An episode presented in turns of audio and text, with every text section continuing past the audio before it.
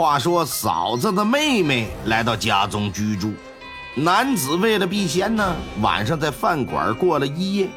然而第二天回到家中，却被嫂子的妹妹指控图谋强奸。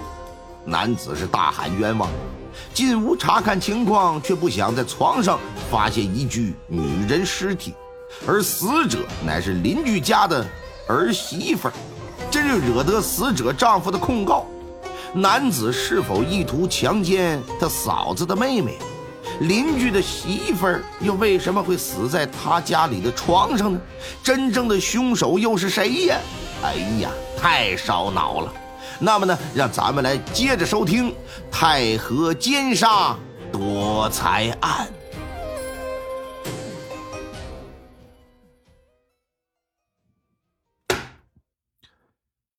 来命不好，好在身不骄，留得青山在。哎嘿，不怕没柴烧。话说清朝嘉庆年间，云南省大理府太和县县城里有一户姓刘的人家，家里拢共四口人啊，不过可不是父母带着俩孩子，而是兄嫂一家三口。再加上一个小叔子，大哥名叫刘天义，秀才出身，在县城里最大的钱庄啊做账房先生。妻子周氏，乃是太和县隔壁哪儿啊洱源县的人士。夫妻二人呢生有一子，这小叔子叫刘天赐，比大哥刘天义小八岁，还没成亲，也是个秀才。刘天义很希望这弟弟能考取功名，光宗耀祖，就让他把心思都放在读书上。这天赐呢，不愿意吃喝花费都占哥哥嫂子的，所以说一边积极备战乡试，同时啊，也在一大户人家做教书先生。刘氏兄弟啊，说来挺不易的，父母早早过世，天赐的哥哥啊，刘天意一手把弟弟带大。后来天意成了亲，天赐就跟哥嫂一起生活。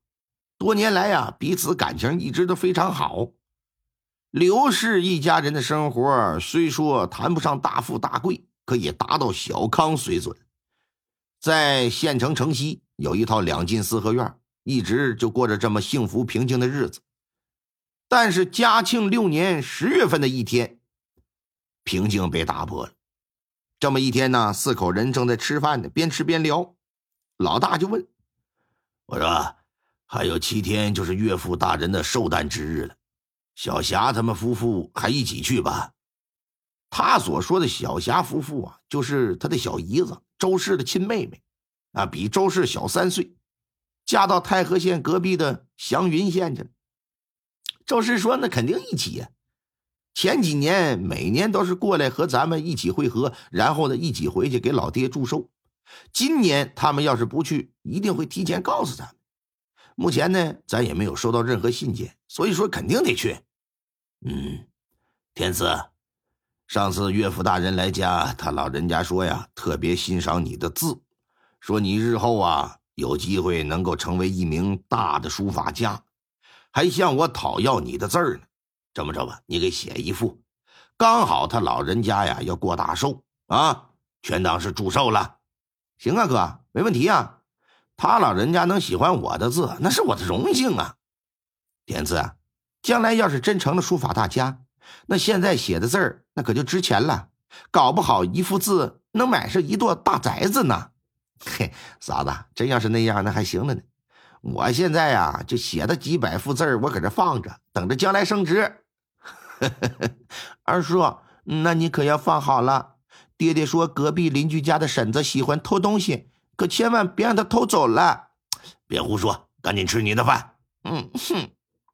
小孩埋头造饭，天赐摸了摸侄子的脑袋，全当是玩笑话。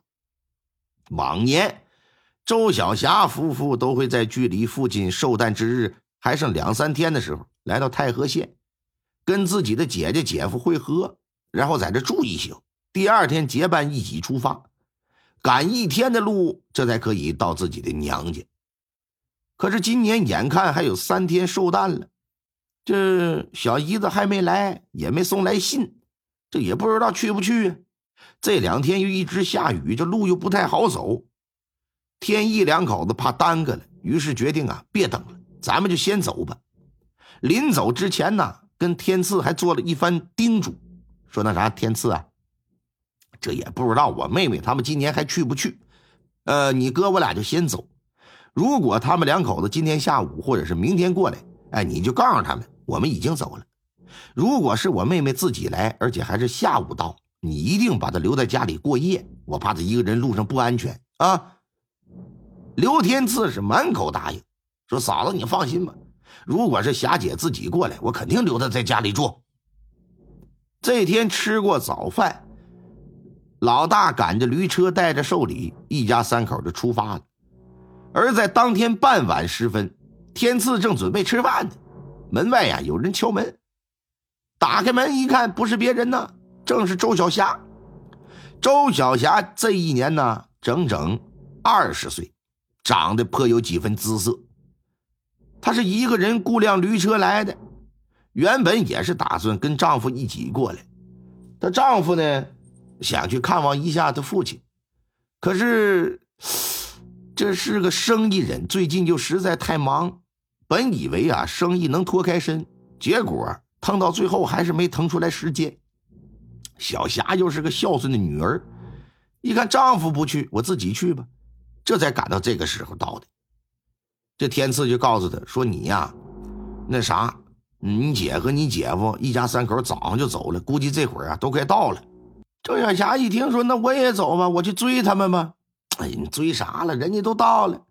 另外，我嫂子早上走的时候说了，说如果要是你自己来，而且天色已晚，就让你在我家里住，不然呢，怕你路上不安全。周小霞想了想，这赶了一天路了，也挺累，在这休息一宿倒是也行，是吧？明天早点启程呗，也不耽误给自己爹祝寿。于是啊，这就给车夫加了二两银子。让车夫啊自己找地方休息，他就留在了刘家。这周小霞要是不来，刘天赐就打算随便对付一口。这眼下来客人了，自然得好生款待呀。出去到外头的饭馆啊，点了两道菜，给端回来了。哎，你坐下来一起吃啊？啊啊啊！不不不了，我和几个朋友约好了，一会儿到外头吃去。虽然这小霞比天赐要大个三岁，俩人也还算是熟。可毕竟眼下家里头就他们俩呀，这天赐就觉得孤男寡女在一起呀，他不合适，所以这就决定自己呀要到外头吃，顺便呢就在外头住下来了。想要干什么呀？想要避避嫌。